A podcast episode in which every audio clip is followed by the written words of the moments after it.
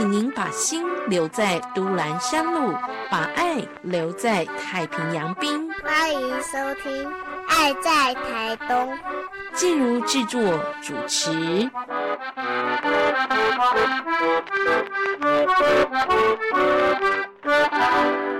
今天我们在节目当中要谈的主题呢，是要整合要平安，讲到用药的相关知识，请到的是台东基督教医院药剂科的药师陈冠荣陈药师，是不是先跟大家问好一下？嗯，好，呃，大家好，我是基督教医院的陈药师啊，我的名字叫陈冠荣。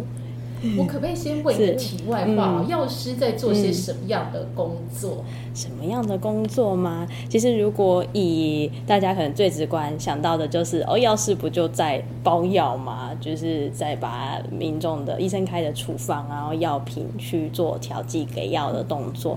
那当然，我们内部还是有很多比较杂的事情啦。那不过说，以最直接跟民众接触到的，就是发药，然后还有就是药物的咨询的部分，对。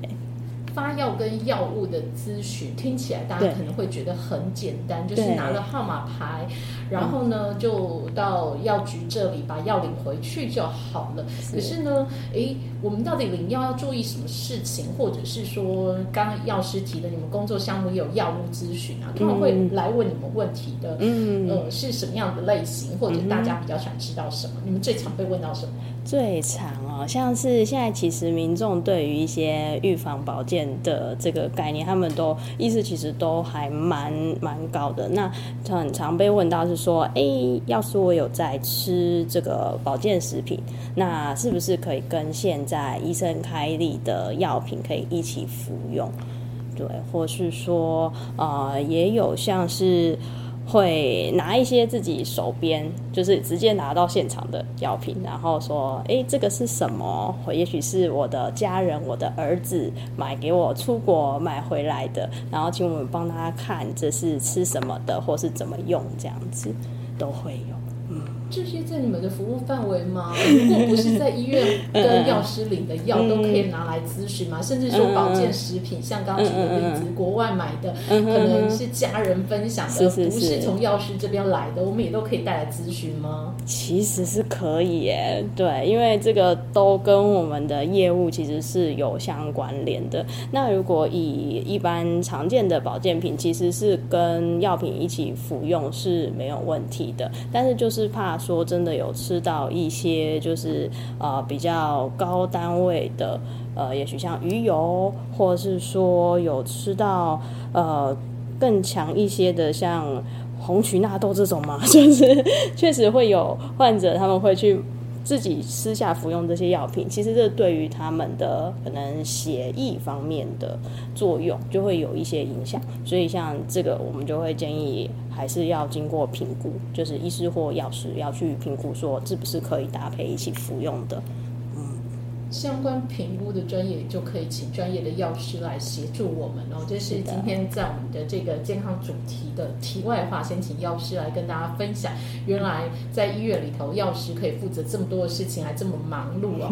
那我们今天要讲的主题呢，要跟大家来说的是药物的整合，要整合药平安。到底什么是药物整合？为什么需要做药物整合呢？是不是呃，药师可以来跟我们分享一下？嗯。是，其实药物整合主要就是像我们有身体有一些状况，有生病看医生，那我们当然希望的就是身体可以恢复，可以健康。那整合就是呢，为了我们自己或是我们的家人的这些用药的安全，那就是让药师来去帮啊民众做一个药品在使用上的这些检视，然后为安全把关这样子。好说到这样的一个药物整合啊，听起来就是蛮庞大的工程，因因为哦，有一些长辈呢，真的好像就把药当饭吃，药物非常非常多的种类，是，所以是这些药物种类比较多的嗯个案或者是患者，他需要来做药物整合吗？还是什么样的人他会比较需要来做药物整合呢？嗯嗯，其实基本上啊，如果说这个患者本身他有在看。两种不一样的科别，就等于说两位不同的医师去帮他做开药的话，那这两个医师他也许看到的呃看到的面相是不一样的，那开的药品会不会有一些冲突，或是说适不适当一起去并用，这个其实就可以去做整合了。那呃更像我们更建议要去做整整合的，就是如果有在不同间。医疗院所，像是有些呃，可能他会看看中医，又看西医，或是说呢，有在诊所看诊，然后又有在医院看诊。其实像不同的院所，他们我们所使用的这个呃电子的系统。医疗的这个病例是不一样的，所以我们不一定可以很当下就判断出来说这个患者的药品的适当性。这时候就会需要去读取患者的健保卡。那健保卡上面会有记录说，一个写卡的记录是他的云端药历，就是是呃健保署这边他们去做的一个云端的整合的系统，让我们可以看到患者的用药清单。那这个时候就真的会需要去去药师去做一个很好的专业的判断，这个药品的适当性。刚刚说到这几个需要做药物整合的状况啊，我特别想问一下药师哦，你刚刚说呃不同的科别、不同医师开的药，或者是在诊所。院不同院所拿的药，我们需要做药物整合的咨询服务啊。嗯，请问是针对短期的用药还是长期的呢？因为有一些状况，有些患者他的药可能医师开一个就三天五天，嗯，有些呢可能是慢性疾病的药，一开就是慢性处方建议一个月的药量。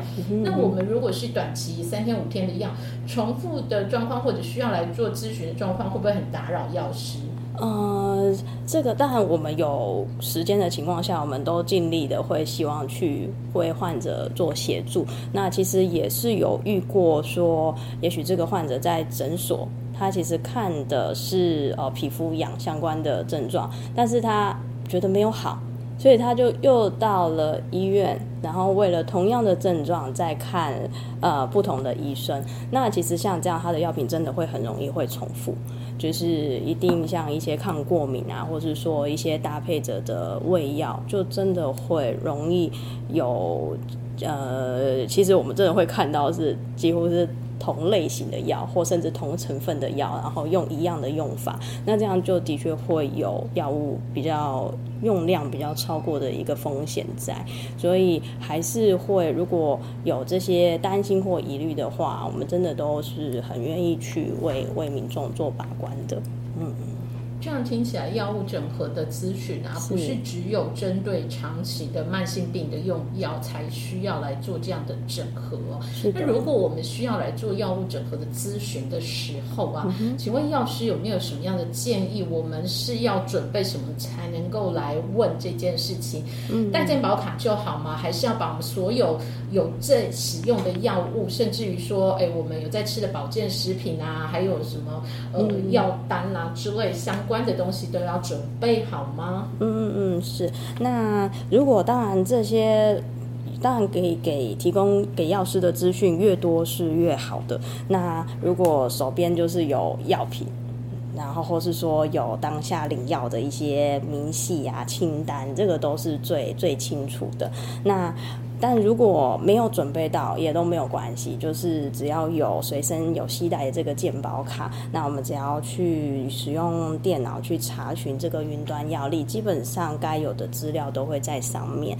那除非说像一些哦像保健品，这个就一定查不到，因为那个是自己去购买的嘛。那这就建议一定要带带来，让我们可以看到至少说商品，或是说如果有拍照有图片，那我们可以。知道这个商品的名称或是它的一些标示成分，这样子其实就 OK。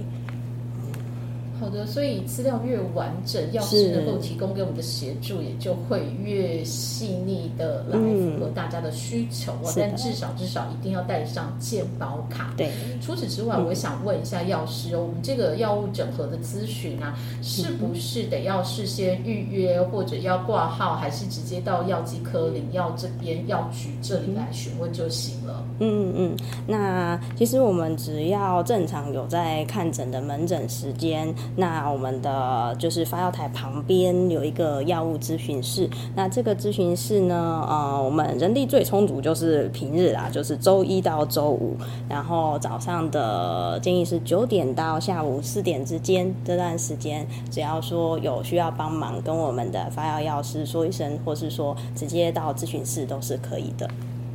好，所以在门诊有服务的时间，其实药物咨询服务都有提供。虽然刚刚讲了一个时间点是人力比较充足的时间，但如果说真的民众有需求，然后呢，在像夜间门诊这样的时间，我们来问问有没有机会可以咨询。呃，也是可以，就是不过如果我们现场。比较，因为值班的药师也许会手边有事情在忙碌，那也许就需要给我们多一点的、多一点的耐心跟包容，这样子。对，真的有需要愿意等的话，是是是是的。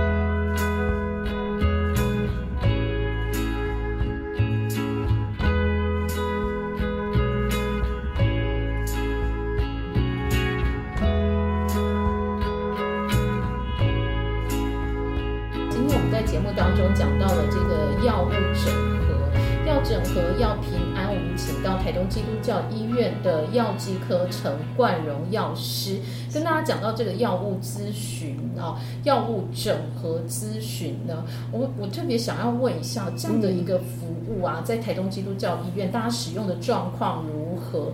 嗯，通常来的民众都是有备而来的吗？对你来说，你最常遇到的现象是什么？最常遇到的，其实通常就是。随口一问，或突然想到。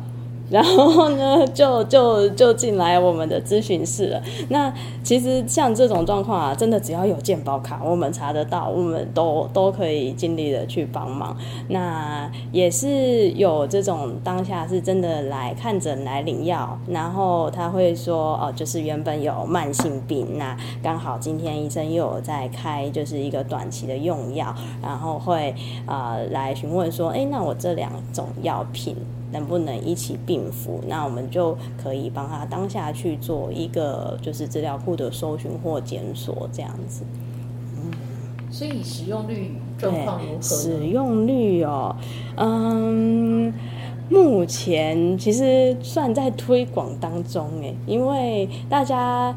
也许会害羞吧，就是会想说我们会体谅我们，说觉得我们比较忙碌啊，或者是说就不好意思，就会会哎稍微看一下观察一下，但是不会当下马上问这样。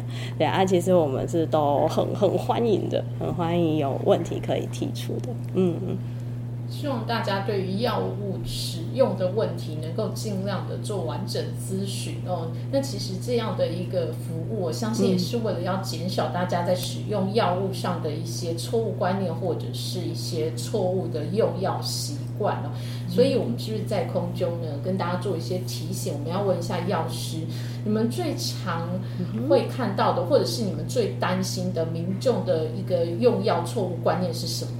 嗯，呃，像目前呢，我们还蛮常有像一些抗生素，或是说像以这个抗病毒药，像我们目前在比较流行的就是克流感啊，或是我们新冠的这些抗病毒药品。那其实像这些药品啊，它都是会有一个完整的疗程的，就可能医生一开，它就是五天早晚要按时吃的。那我们是尽量会建议。患者就是要依照这个时间点把这个药品给服用完毕，不要说觉得稍微比较好转就停药，因为停药之后，其实呃提早的停药会容易会造成呃药品会有一些耐药性、抗药性，所以说就是也许这个治疗就中断或不完整，那如果再复发起来，其实会更严重。那还有像我们也很常被问到说，呃，饭中服用的药品，饭中是什么意思？那很多人会误会，以为是中午要吃，但其实不是。饭中的意思啊，就是等于这个药品它是可以跟食物一起去哦吸收的，所以说只要你在服药之后立刻吃饭，或是说在吃完饭后马上就吃药，这个就是饭中服用的。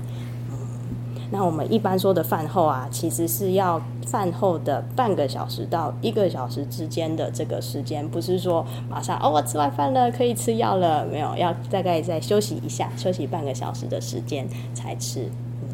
哇，所以这些用药的观念哦，要是今天如果没有特别提醒大家，很多朋友会。会误会，会呃会疏忽。那其实哦，刚刚药师在分享的这个用药观念当中，我特别也想问一下，嗯。是不是有需要家里头要有一些常备用药，像是呃止痛药啊、咳嗽药啊，或者是说呃感冒药啦等等哦。那这这些常备药物，我们是不是也可以准备一些成药？呃，是不是这些常备药物呢，也可以全家大小一起共享？比如说像胃药啊、胃乳啊之类这些，哎，大朋友、小朋友，呃。或者是家里的长辈有同样的状况，我们可以被共享这些常备用药呢？哦，这样子。那其实如果以药品来做分类，一般啊，外面药局可以买到的就是成药，就是可以直接贩售的。然后另外有一种是要药师去指示使用的这个指示用药，然后还有在进阶就是一定要医师处方开立才可以拿到的这个处方的用药。那如果以成药来说，其实相对它比较安全，它的呃成分啊，啊还有它的药效其实都比较温和，所以说家里有常备一些这个成药是是没有问题的。其实药师家里也有，对，就是我们。呃，像感冒啊，或是像胃肠药，或甚至一些外伤的药膏，其实这些都因为家里有时候临时有状况，其实是的确可以备着的。但是呢，如果说是一些比较。呃，就是像已经是处方药等级的这些比较强的一些咳嗽药水，其实有一些是幼儿是不不适合使用的，因为会担心对他们的呃身体会有一些不好的影响，或是会有一些成瘾的问题。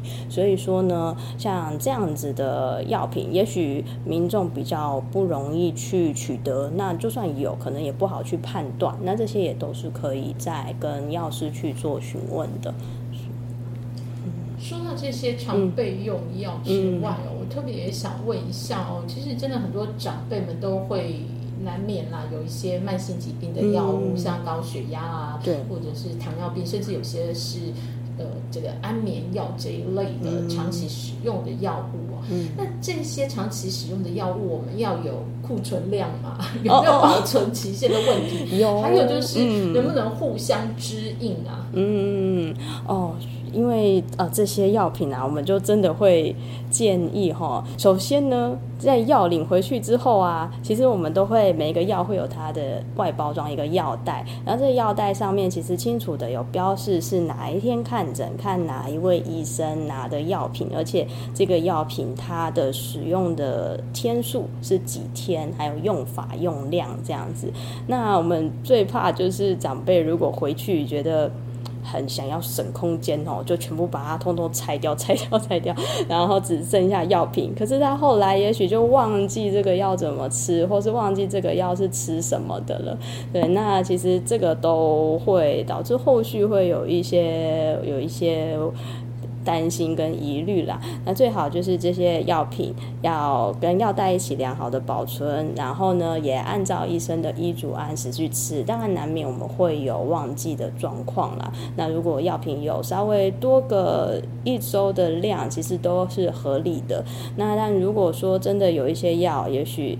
医生开了，但确实没有在吃。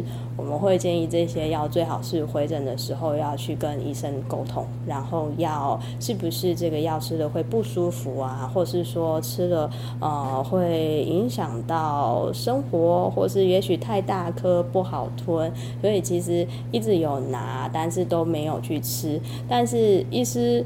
基本上他开了这个药，他就是希望有治疗、有疗效，而且他也会呃直接的去呃判断这个药拿回去是有服用的。那但为什么？也许效果。检验出来没有没有效果，然后或是说，呃，数据上看起来没有改善，那其实这个都会建议从源头，其实是要回到在看诊的时候要跟医生要有良好的沟通，才不会导致后续家里一直有药品囤积或不适当的药品的问题。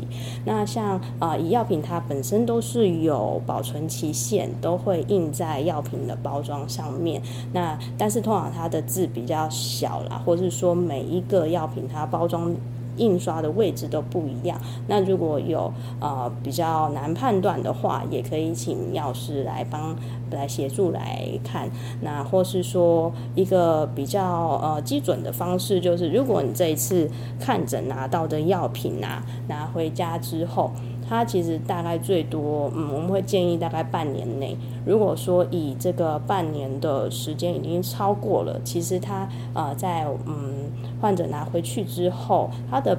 保存的环境其实相对是比医院还要呃，就是没有像医院的要求这么高的，因为在医院是一定要二十五度以下，然后比较干燥的环境去保做药品的保存。可是我们拿回家之后很难，也许就是会晒到太阳，也许比较潮湿，或是说呃这个这个温度如果没有吹冷气就超过二十五度了，所以我们会建议，就算在保存期限内，可能还是要观察药。品它的外观有没有变质，或者是说尽量就是在医嘱后的这个半年内的时间，如果都没有使用，就要来回收了。嗯。所以这样说起来，是如果是慢性疾病的长期用药，还是得要在医师开药的这个呃使用期限内，正常的医时间的服用完毕，这个才是对的。是的。而且呢，这个药师刚刚也讲到一个很重要的关键，药品是有使用期限、保存期限的。嗯。所以我们在这些药物的这个存放上，有没有有没有什么特别要注意的事情？哦，要放冰箱吗？哦。其实啊，如果没有特别写需要冷藏的药品，是不需要另外去放冰箱的。因为呃，像一般我们所谓室温，其实就是二十五度以内就可以的环境，那就是尽量注意说不要有阳光曝晒，然后不要太潮湿的地方，其实就可以。那呃，但也是像我们要。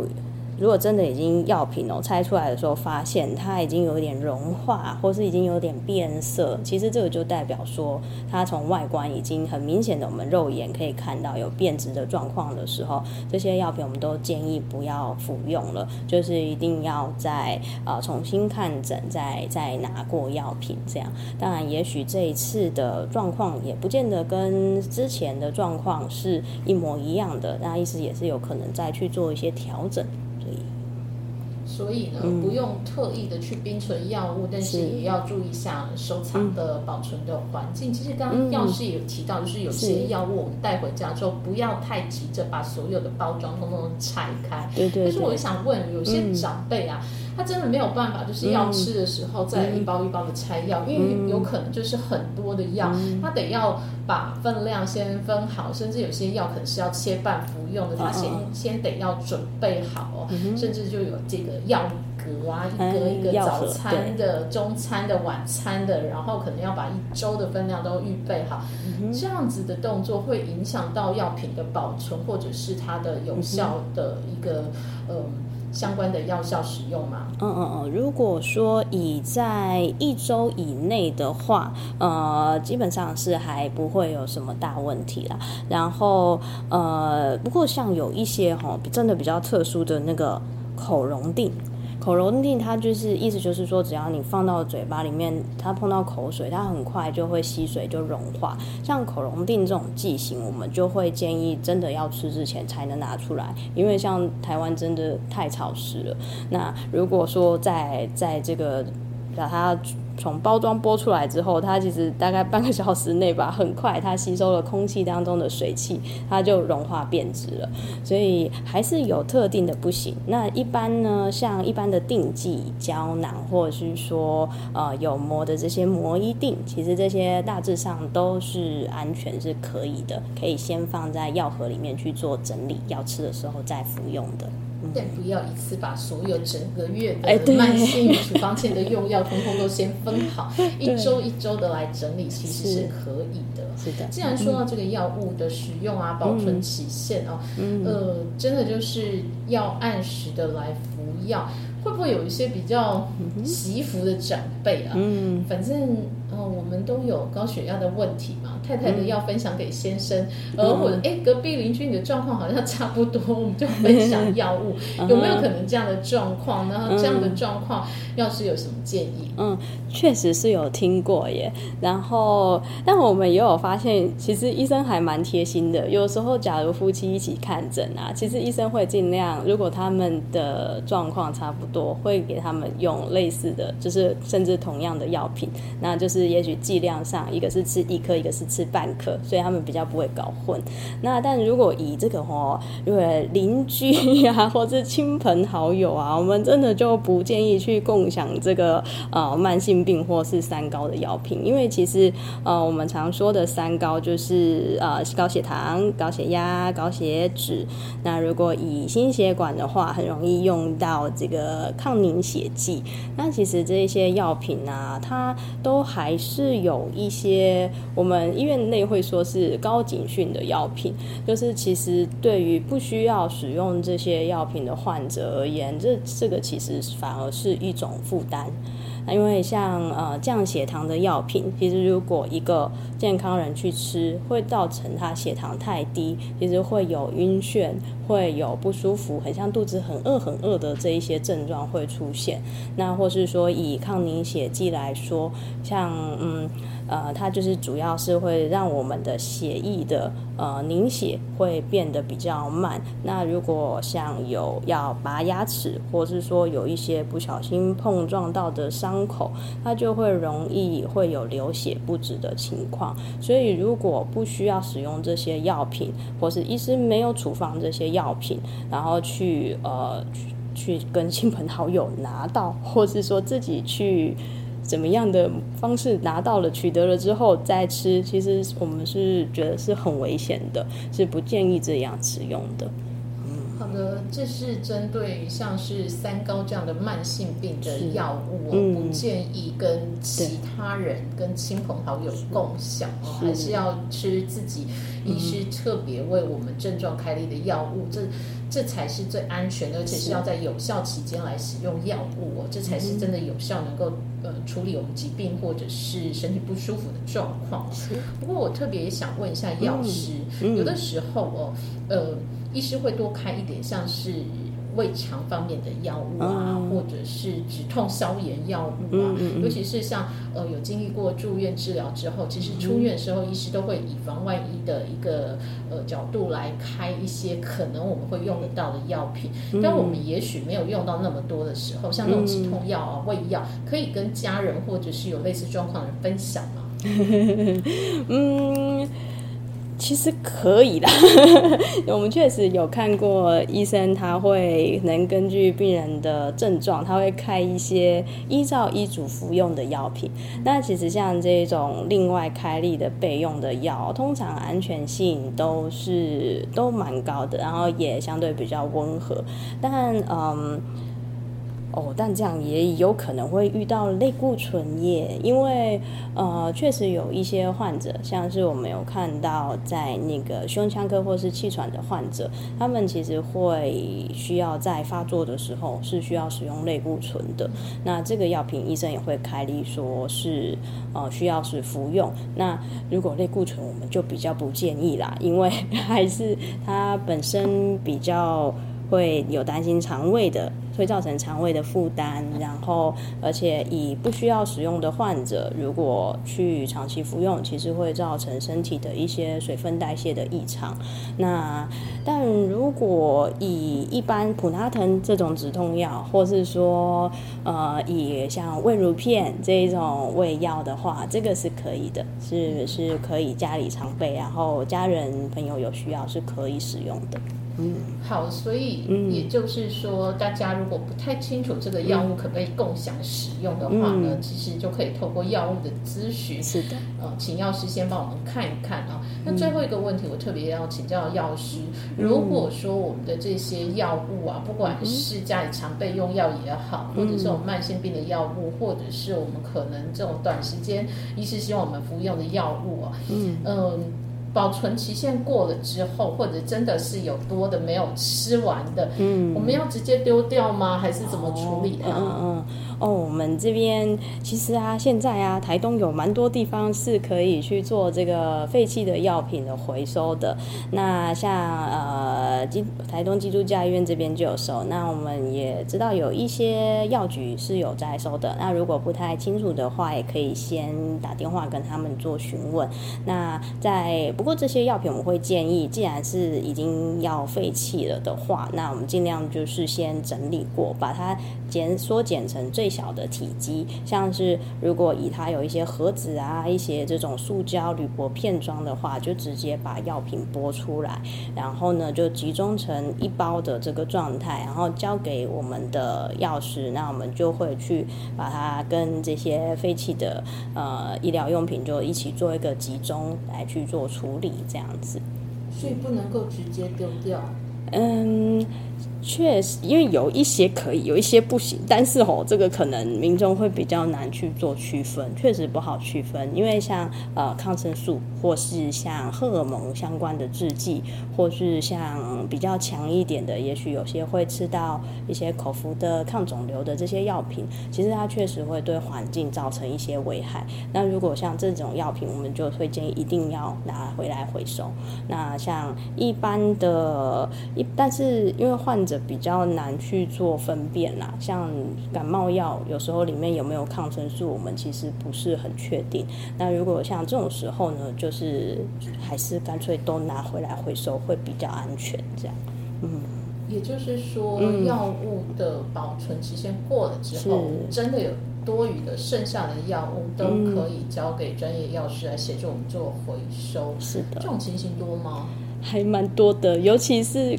过年前，就是大家可能刚好家里在整理东西，然后就会突然发现啊，怎么怎么爸爸留了这么多药都没吃？怎么阿公阿妈的柜子里藏了这么多药？然后就会帮他可能整理一下带过来。对，所以其实我们还是建议说定期啦，最好说就好像我们家里乱了，也是定时都要去做整理嘛。那其实药品跟我们的健康是最相关的。那如果说有这个累积比较。久的超过半年以上、一年以上的药品，最好都还是定期的要去做一些整理，会比较恰当。嗯，之所以会有这么多剩下来的要要处理掉的药物，可见得大家的用药习惯不 太好。也就是要提醒听众朋友，医师开立的药还是要配合好好吃啊。如果真的用药上有任何疑虑，就请教专业的药师。是的，不会有。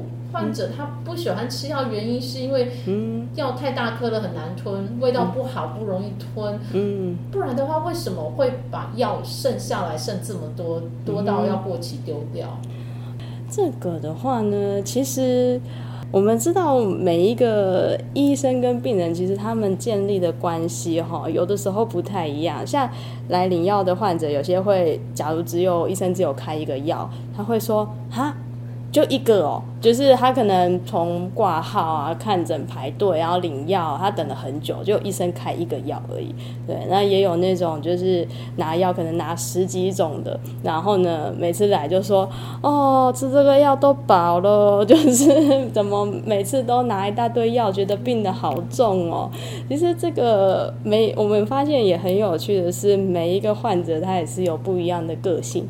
那也许有的时候大家喜欢。说家里要有足够的这个物品，他觉得比较安心啊，或是说以每一次看诊，然后跟医生这样子见面，其实对他们而言也是有一个有一个呃有一个。医师这样为他的健康把关，他们就感觉很好，然后就也对医师很信任这样。但是哦，这个后续这个药品啊，有没有真的吃到肚子里？吼，那个我们也是觉得是很有趣的现象了。那尽量也是希望可以患者可以跟医生。可以有一个很好的沟通，然后才能够去知道说这个药到底拿回去有没有被吃。那如果真的没有吃，也要勇敢的告诉医生这样子。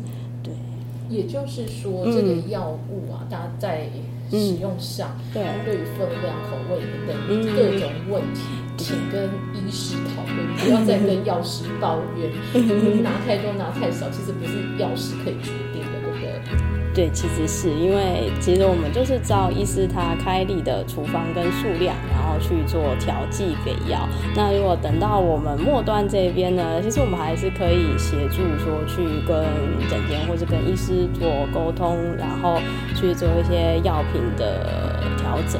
那但是当然最好的是在前端就处理好，那这样后续就不用再反复这样子一个麻烦的过程。所以今天针对用药安全及相关的用药知识，非常谢谢药师很完整的跟我们分享。